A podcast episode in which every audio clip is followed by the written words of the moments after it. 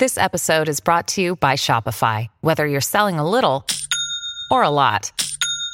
Shopify helps you do your thing, however you cha-ching. From the launch your online shop stage, all the way to the we just hit a million orders stage. No matter what stage you're in, Shopify's there to help you grow. Sign up for a $1 per month trial period at shopify.com slash special offer, all lowercase. That's shopify.com slash special offer. TBS Podcast 文化系トークラジオライフ文化系トークラジオライフ。今日はえー4月2日日曜日えー17時から行われるオンラインイベント、春の勉強大作戦、えー文化系トークラジオライフオンラインイベントの、まあ、告知の、えー予告編になります。えー私は、えー情報社会学研究してます、塚越健二と、プロデューサーの車っこと長谷川です。よろしくお願いします。お願いします。はい、ということで、ちょっとね、いつもは3月、放送がない月のイベントなんですけれども、ちょっとね、えー、もろもろ事情がありまして、今回はちょっと4月の2日ということで、まあ、新年度に変わってですね、えー2日日曜日の夕方あー17時から19時までオンラインイベントになります。あのですね、まあ、あの、とにかく勉強大作戦ということで、まあ、新年度になったということもあってですね、あの、やっぱり、こう、新しく勉強を始めようという方がいっぱいいらっしゃると思うので、あるいはこう、気持ちがね、切り替わって何か新しいことをしようっていう時に、じゃあ実際どんなことをすればいいのかということで、まあ必ずね、誰しも一回は思ったりすることあると思うんですけれども、まあ、今回はですね、えー今決まってるのは私、塚越と倉本沙織さん、して、えー斉藤哲也さんと、えーライフは結構お久しぶりですよね。うん常見洋平さんが、えーもう登場されるということでですね。まあ、常見さんはやっぱり、まあ、いろんなね、大学の先生でもありますし、いろいろ聞きたいなということも結構ありますよね。つめさんね、登場は久しぶりですけども、うんあの、よく、あメの、ールとかね。メールとかで、あの、いても立ってもいられず、メールしましたって言って、毎毎回いても立ってもいられずメールくださるというね。で、まあ、ツイッターとかでもよく、これは両テーマみたいな感じで、うんうんあのーちょっと告知していただいたりとかもしてますんで、まあ、久しぶりに、あのお会いできるのもね、楽しみですね。はい。そしてですね、まあこれあの、斉藤さんがこう、むしろこう、ここんなテーマいいんじゃないですかっていうふうにえおっしゃっていただいてるんですけれども、やっぱりこのね、こう教育関係、まあ斉藤さん教育関係のこともたくさんしてるので、勉強の仕方だったりとか、あるいは、その、あれですよね、あの、大学のシラバスですよね。まあ、あの、私とかも、こう大学で授業を持ってると、まあ、いろいろシラバスを書くわけですよね。で、えー斉藤さんはですね、まあ、シラバスを見るのは結構好きだということで、人のシラバスを見てですね、そこの参考書とか、参考図書とか、えーやる内容とかを、なんか参考にすることも多いみたいなことで、どうなんですかね？えー大学もこう、いろんなシラバスが今、まあ新しくなってね、特にちょっと文科省のルールが変わって、厳しく書いてくださいとかですね、えー大学教員としては結構大変なことも多いんですが、まあそういったこうシラバスなんかを見ながらですね、実際にどんなこう授業の内容なのかなということから思いを巡らしたりとか、まあそこからこういうえーテーマが今欠かせないんじゃないかなんて話もしようかなと思いつつ、私はね、あの、塚越は情報社会学研究してますので、やっぱりね、あの、最近だとチャット GPT とか、えーいろいろなね、こう、まあ、新しい AI の、まあ、 generative AI、生成系 AI っていうのがこう発表されているわけですけれども、多いのはやっぱ語学なんですよね。私もですね、まあ、久しぶりに英語だったりとか、あとちょっと3月は韓国に久しぶりに10年、11年ぶりぐらいの旅行に行ったってこともあって、久しぶりにね、え韓国、韓国語もちょっとやりたいななんて思っていて、よく言われてるのは、その、こうチャット GPT を使うとですね、語学かなりあのレベルが高いと。つまり、自分であの文章を書いて添削っていうのも、あの全部そういったあの GPT というか AI がやってくれますしで、そういうものを搭載したアプリっていうのも結構出ていますし、例えば自分の発音を全部ネイティブチェックみたいにしてくれたりとか、これは人間の人とやると時間合わせるのも大変だし、とりわけ、まあ日本人恥ずかしいっていう人も結構いると思うんですけれども、コンピューター相手でもう現実の人間のように多分話したりすることも文章でのチェックもできるってことなんで、おそらくすごく効率がいいだろうということもあってですね、ちょっと僕も実はどんなアプリがいいかなっていうのを考えたりしているんですよね。なんていう話、えー実際どんな使い方ができるのかっていう実用的な話も、まあ、斉藤さんもね、中心にもちょっといろいろ聞いてみたいかなというふうにも思ったりしていますが、どうでしょうね？シラバスっていう、まあ、まず言葉自体がね、すごい、なんていうか、大学用語っていうか、まあ、あの、大、大学行って初めて、そうですね、ね確かにね。普段の、なんていうか、日常生活にあんま出てこない言葉だし、あのね、あの、大学行かれてない方とかだと馴染めにない、あの、言葉かなと思うんですけど、あの、シシラバスっていうのは、要するに、その、こういう授業をやりますよ、とっていう、その、授業内容とか、こういう計画こういうふうに、じ事業計画書みたいなことですかね。考えてみれば、中学高校とかってね、世界史とか国語とかって書いてるだけで何やるかうん。わかんないですけれども、大学の授業には半期だったり1年を通して、1回目の授業はこれです。さ3回目の授業はこれですっていうことを、まあ、それなりに細かく、昔に比べれば細かく書くようにはなってきていたりとか、その授業15回ぐらいあるんですけれども、それを通した参考書とか、あとまあ、なんか試験はこんなのとか、まあそういうのを書いてるのあって、それを見て学生さんはどの授業にしようか選ぶんですよね。なのでね、結構昔と、だからもう僕のもう20年以上前うん、ですけど、その頃と今のシラバス、また、まあなんか今のがなんか割とどんどん大学真面目になってるんで、う地化してんのかなっていう気もするけど。そうですよね、うん。そこもね、細かいルールは多分、教えてる大学でも違いがあったりとかするんで、まあそれはそれでちょっとね、あのー当日にね、まあまあ軽くそんな話もしたいかなと思いつつですね、あとは、やっぱり、今言ったチャット GPT の話もそうだし、あと単純にね、線の引き方とか、えっ、と、付箋がとかどうとかっていうのもあるし、あと、まあ、ノートの取り方ってね、やっぱり東大生のノートがどうのこうのっていうような本が売れたりすることもあると思うんですが、情報収集術みたいなのもやっぱりうん結構重要ですよね。なんかこう、なんていうのかな。実際に、実際に特定の勉強をするっていうよりも、僕は勉強の勉強って言ってるんですけど、ちょっとやりすぎると泥沼に落ちちゃうんだけれども、でも勉強するにも方法がある。例えば、じゃあどの英会話のアプリをする、使うのかとか、どういう勉強方法なのかも、あの、ある程度はできるとですね、あの、時間取られすぎちゃうとそれに取られるとちょっと問題なんだけれども、やり方も考えないとならないということで、やっぱこれだけ情報技術が発展してるので、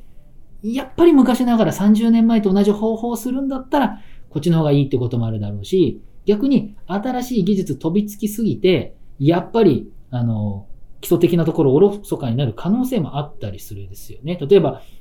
その電子辞書ってめちゃくちゃ便利ですけど、やっぱり紙の辞書で apple、apple、apple とかって言いながら A、A、A、P、P とかって調べてる方が、それは脳の定着度はやっぱ違うだろうっていうこともあるので、まあその辺のバランスなんかも、ま議論になるのかなというふうには、てか楽しみに、あの、つねみさんとかどういうふうにそこ考えてるのかなっていうのもちょっと聞きたいし、斉藤さんがどういうふうに、例えばじゃあ、教育系の、なんか教科書かなんかわかんないけど、なんか作ろうとしてるときにどうやって気にしてるのかっていうのもちょっと聞きたいですよね。勉強法みたいなのってね、なんか本当普遍的に、うん。あのーまあ、時々やっぱ話題になるような本も出るし、うんまあ、近年だとそれこそ、あのー千葉雅也さんのね、はいはいはい。勉強の哲学だっけ、うん。えー、とか、まあ、それこそ、あの、読書座さんのうん。独学大全みたいなもの独とか、学大全もそうですよね。そういうものもいろいろあるし、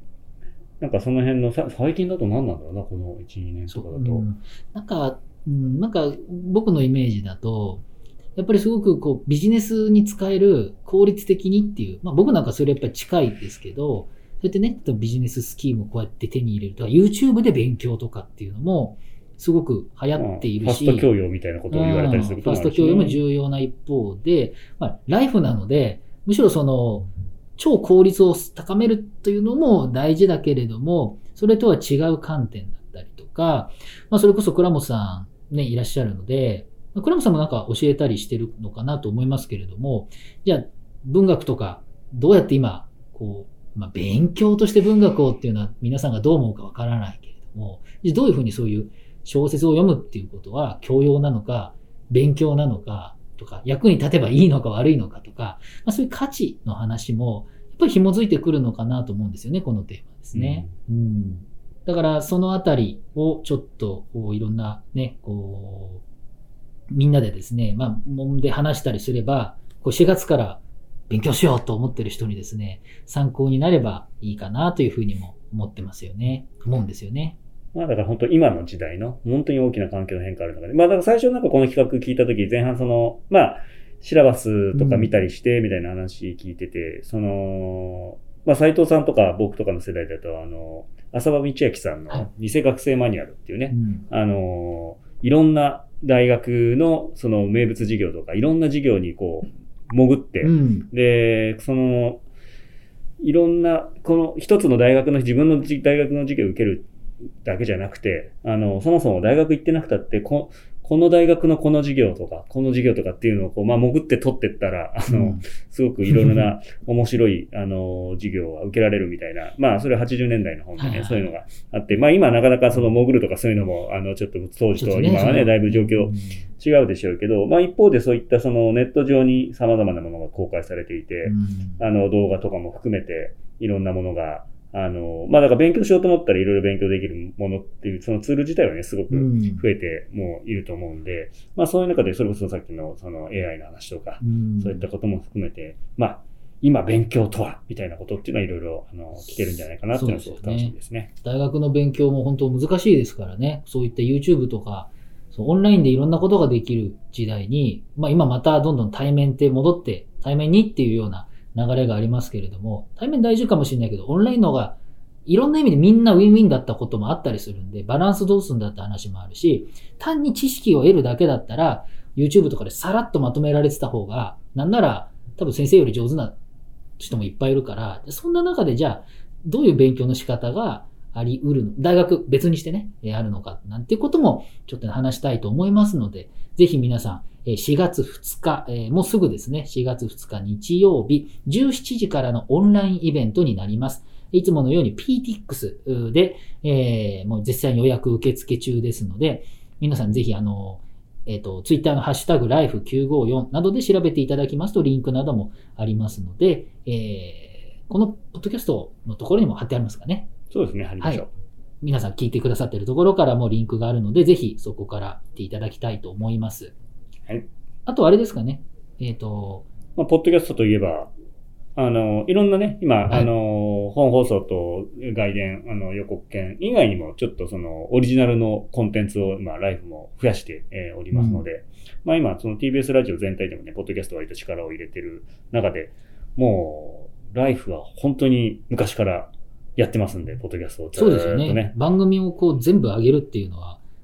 曲以外で上げるっていうのは本当に先進的だったんですよね。今でもそうだと思うんですけどね。うんもうだから、2006年から全部ポッドキャストに出し続けて、あの、まあ、一時期ね、あの、ラジオクラウドのみになっていたこともありますけれども、まあ、ラジオクラウドも含めて、そういった、あの、アーカイブをずっと出すということをやってきたので、ただまあ今、あの、隔月放送になっているので、あの、数としては、あの、それだけだと配信ペースが、あの、うん。少なくなっちゃうんで、えー、今、出演者の皆さんにいろんな形での、その、オリジナルポッドキャストを、まあ自分で作っていただいて、はい。えー、それをライフのところで配信するというのをやっていますので、まあ特に、あの、多いのは、一つは、チャーリーの、チャーリーさん。えー、ゆるライフっていうね、えー、チャーリーがゆるく、社会学者がゆるく、あのー、よしな仕事を語りますとか言いながら、まあ、結構ゆるいどころかガチな内容が非常に、あの、多いですけれども、内容もそうですけど、あの、音響の設定とかがプロすぎる。すごいですよね。もう、今、パート5まで、えー来ていて、毎回非常に興味深い、それこそ、あの、勉強になる、あの、ポッドキャストなので、えー新作も、あの、いいペースで、えーまあ、ちょっとね、あの、また新学期始まって忙しくなると、あの、なかなか難しいところあるかもしれないですけども、春休み中に、えーあと2本ほど今、えーはい。準備しておりますので、うん。その配信もお楽しみにっていうところと、それから、あの、ポテトさんがね、はい。えーポテトさんの、えっ、となんだっけ？ポトフ。ポトフ。そうそうそう。山本ポテトのポトフも、えー、いいペースで出ておりまして、で、この間ね、あのー塚越くんと、はいあのそうですねおお迎えしてみたいなことえで、えあの、二つ出しましたけど、はい。割とちょっと、まあ、緩いじゃないですけど、あっちこその方はね緩い感じだったね。ちょっとね、あの、まあ、感想みたいなところ。まあ、だから前前回のね、えー前回の放送の、まあ、感想戦みたいなものを、うんあの、ポテトさんと塚越くんでやってもらった、あの、もの。そうですね。がまず一つあって、うん。まあ、あれなんかやっぱり、あのー感想戦みたいなね、あの、うん。今まではね、あの予告編の時にちょっとその前回のみたいな振り返りみたいなのと、ベストメールみたいなことちょっと、そうですね。えーやってましたけど、あ、つうか、だから、あれでベストメールも、あの、感想戦やっていくんだったら、ベストメールもそこで発表、そうですればいいのではの方がいいかもしれないですね。うん。なんかあのね、あの、やっぱり終わったって、やっぱ感想書いてくれる人とかツイッターもありますし、まあメールでいただくこともあるということなので、あのーまあ、ぜ、ず、ぜ、まあ、毎回必ずできるかちょっとまだわからないですけど、でもできるんだったら、僕とポテトさんでそういった話をして、えーベストメールなんかも読み上げて、皆さんの感想を交えて、それに僕らもまた感想するってなると、なんていうか、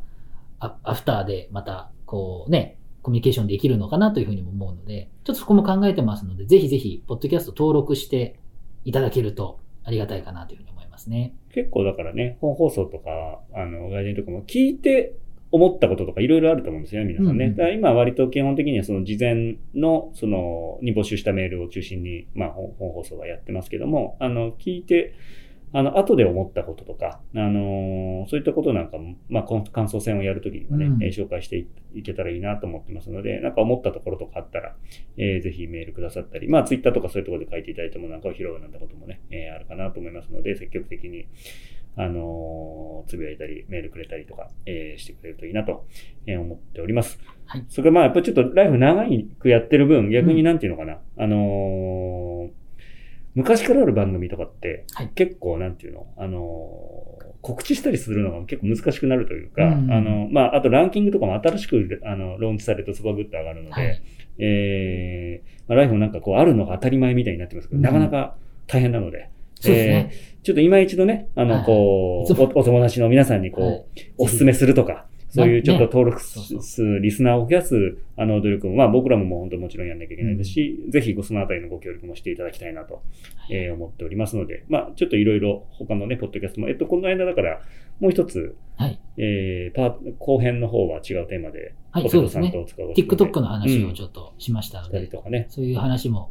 いろいろできればなと思いながらやってますので。ちょっと他の出演者の方なんかも、あの、倉本さんのバナナもちょっと今月まで出せてないんで、あの、そういうのも含めて、ちょっといろんなのを出していきたいなと、えー思いますので、えーポッドキャストの方もよろしくお願いいたしはい。ます。お願いします。ということで、じゃあ、はい。えーこの、とにかくイベントもうね、すぐなんで、えーはいそうです配信されても、来週？そうですね。ええーちょっとじゃあ最後に改めて、はい、えー4月2日、あ2023年4月2日日曜日17時からオンラインイベントになります。えー春の勉強大作戦ということで文化系トークラジオライフオンラインイベントになります。PTX から、